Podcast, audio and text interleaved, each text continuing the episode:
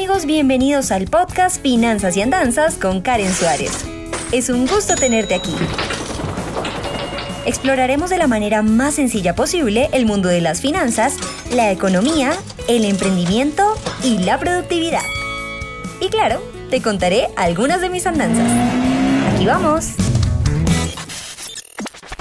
Hola, hola y bienvenidos a este podcast. Hoy es viernes de historias y esta es la segunda eh, vez que vamos a realizar este capítulo especial.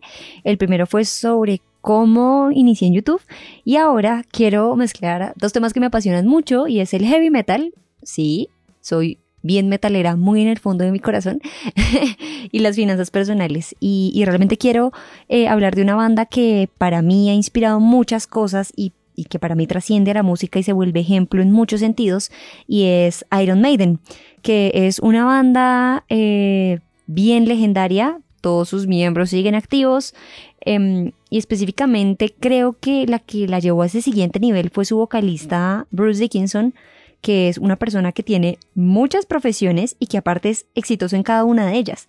Y, esto va un poco conectado con sobre si tenemos que escoger un trabajo que nos apasione y si solo es una pasión o realmente pueden ser muchas. Y creo que Bruce Dickinson, e, este vocalista, eh, es como el ejemplo de ello.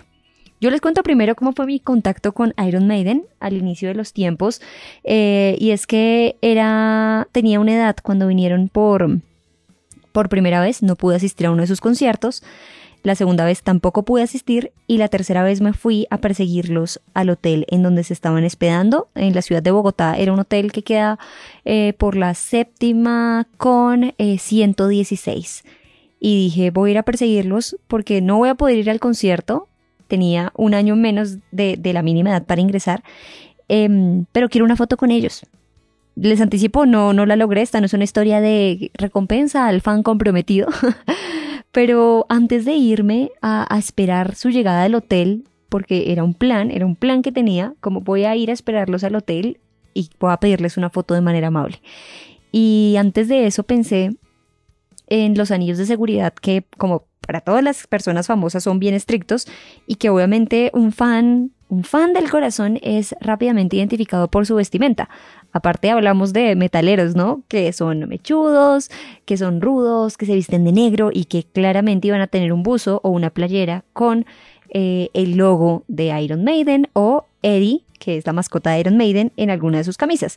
Y pensé, ¿cómo hago yo para diferenciarme? En realidad tenía una ventaja en ese momento y es que no, no, no, bueno, ni a hoy tengo cara de metalera y dije, creo que tengo que aprovechar esto de, alguna manera. Y lo que hice fue vestirme tan decentemente, no digo que los metaleros no se vistan decentemente, pero me, me, fui casi formal. Es decir, me fui con jean, me fui con botas, me fui con un buzo cuello tortuga y con un abrigo encima, casi como si fuera una reunión de negocios. Yo en ese momento eh, tenía 14 años y dije, voy a irme de Centica o al menos no, no mover con mi playera Iron Maiden para ver qué chances tengo de, de conseguir esa fotografía. Y me acerqué a la puerta del hotel, duré en rayo del sol aproximadamente seis horas de la mañana y vi el camión con los escoltas y los vi, los vi salir, me emocioné un montón y sin embargo no pasó nada más aparte de ahí, ¿no? Había mucha gente con carteles, claramente con, con su playera, como les digo. Ellos entraron rápidamente y poco a poco la gente se fue disipando. Yo me quedé ahí hasta las 2 de la mañana aproximadamente. Mi mamá fue y me llevó comida, recuerdo, pero algo que, que falló en el plan y que creo que hubiera funcionado bien es haberme metido al hotel. No fui capaz, pero hubiera podido ingresar con mi, con mi pinta de no fan a, la, a la sala del hotel a esperarlos y una vez estando adentro pedirles decentemente una fotografía porque era una persona contra 150 que estaban afuera. Entonces, primer fallo en el plan. Fue un gran plan vestirme de como una civil, pero fallé en el momento de pues ejecutar el plan. Esa es como la, la primera enseñanza. Hay que planearlo todo y seguir al pie de la letra como la, la ejecución. Em, lo segundo es que lo que me enseñó Iron Maiden es que la persistencia paga definitivamente. Aunque yo no pude ir al concierto, recibí las muñequeras de baterista de, la banda de Nico McBrain, que sería el sueño de cualquier músico. Recibí las baquetas, además, y recibí los pics eh, de Dave Murray, también de Adrian Smith y, y de Steve Harris, que es el fundador de, de esta banda británica. Entonces tenía y tengo de hecho ahora como un objeto preciado de, de colección y como símbolo de perseverancia y me preguntaron en esa época por qué no asistía. Dije primero que era muy joven y segundo la boleta era demasiado costosa, que en realidad ahora lo veo y claramente mi, mi, la Karen de 25 años con capacidad adquisitiva muy superior a alguien de 14 años, em, pero fue bastante interesante. Y, y, simplemente es como, los tengo como tótems de reconocimiento a la persistencia. Algo también lindo que pasó fue que me firmaron algún cuaderno. Em, y, y, había obtenido las firmas que otras personas no, no lo habían logrado y la cereza del pastel en todo esto fue que sale alguien a grabar cuando habían como 150 personas afuera, porque ellos estaban haciendo un DVD que es el Flight 666, eh, en donde en su gira de 2008, pues resulta que, estaban haciendo la, la grabación de ese DVD.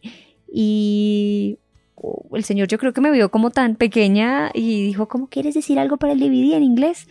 Y en mi poco inglés de esa época como Iron Maiden is the best band in the world, I love Bruce Dickinson y dije muchas cosas que ya no recuerdo, pero salí en el DVD, si alguna vez o ustedes son fans eh, del buen heavy metal y de las bandas clásicas de, esta corriente musical, pues por ahí me pueden ver en ese DVD porque salí diciendo cosas de inglés básico. Em, Iron Maiden me enseñó a mi corta edad que la persistencia paga y que uno puede vivir experiencias si planea y ejecuta las cosas que, usualmente no lograría de otra manera. Es diferente ir al concierto, claro, envidio mucho a las personas que lograron ir, pero tener los pics, las, las baquetas, las muñequeras y poder conversar con las personas del staff de la banda, los sonidistas y demás, fue una experiencia que, que me quedó en el corazón. Ahora, si nos vamos nuevamente al inicio de este podcast en donde les menciono a Bruce Dickinson, creo que esta es una persona brillante. Eh, lo pude conocer muy de cerca porque imagínense cómo son las cosas. No fui al concierto de Iron Maiden, pero estuve en One Young World, que es la cumbre de líderes eh, jóvenes más importante del mundo. Y Bruce Dickinson dio una conferencia allí sobre, eh, digamos, el trabajo que ha venido realizando no solo con Iron Maiden, sino con sus otros proyectos y cómo él se vuelve un, líder y una influencia para personas jóvenes. Y lo tuve cerquita, no tuve que amontonarme ni mover la cabeza al ritmo de, del metal y lo tuve cerca. Em, lamentablemente, obviamente tenía un esquema de seguridad bastante grande, pero las cosas del destino son así. Lo pude ver en One Young World y no lo he visto en un concierto espero lograr verlo en algún otro concierto porque esa es como la única banda que me falta ver y con la que iría listo, asistí a todos los conciertos que quise. Ahora para hablar un poco más de Bruce Dickinson y por qué lo admiro tanto y para aquellos que me estén escuchando y digan como ¿quién es este hombre? Les cuento que inicialmente él era un joven eh, que sí logró educarse y empezó a practicar esgrima y fue un gran esgrimista eh, porque practicaba esgrima y alcanzó el número 7 en el ranking de esgrima de Reino Unido en 1992. Y este, eh, esta gran hazaña le dio la oportunidad de competir junto a la selección británica de esgrima en las Olimpiadas de Barcelona de 1992. Es decir, fue deportista olímpico, un cantante de heavy metal. Y después de eso, Mm, algo que me parece muy interesante es que incursionó en la música, eh, inició a, pues con su recorrido, se, vinculó a Iron Maiden y fue, esta banda sigue siendo muy popular y la llevó realmente a otro nivel porque le dio un valor agregado y aquí es cuando llegó cómo tuvo tiempo y es que él aparte eh, estudió aviación y está certificado como piloto comercial. Tienen mucho dinero, claramente, porque son un ícono en el mundo y mandaron a construir su propio avión que se llama el Ed Force One.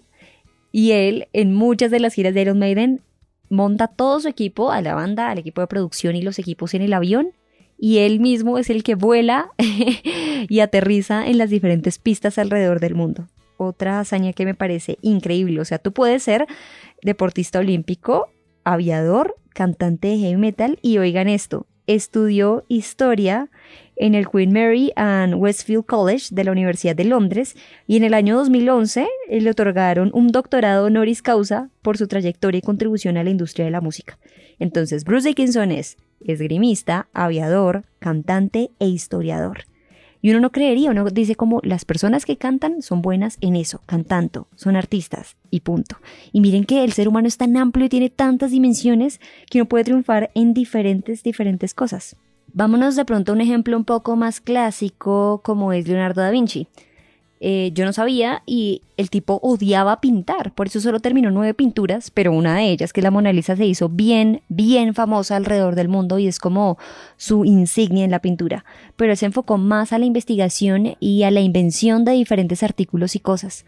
Entonces, creo que encasillarnos en una sola pasión o en una sola labor podría ser contraproducente. Tal vez si, si, si pensamos para nosotros, ya encontré mi pasión y a lo que me quiero dedicar y punto, nos estemos perdiendo de un panorama mucho más amplio. La invitación es a que en realidad sigamos explorando qué nos gusta, leamos de diferentes temas. Las personas me dicen como, ah, tú solo debes leer de finanzas personales y la verdad es que amo a Julio Verne, por ejemplo. Y me encanta la música y estoy intentando aprender a tocar piano y son varias dimensiones y no tengo por qué conformarme o decir ya encontré una única pasión a esto me voy a dedicar, sino tener muchas pasiones y, y ser muy próspero y exitoso en todas ellas. Hasta aquí este podcast, recuerden suscribirse para que les llegue pues la notificación de que hemos subido un nuevo episodio. Gracias por conectarse con Finanzas y Andanzas y nos escuchamos de lunes a viernes. No se les olvide también visitar mi canal de YouTube donde semanalmente se sube contenido. Se despide de Colombia Karen Suárez, les envío un beso, un abrazo gigante y nos escuchamos en la próxima. Chao. Gracias por escuchar Finanzas y Andanzas. No olvides suscribirte para seguir en contacto con este podcast. Soy Karen Suárez y nos escuchamos a la próxima.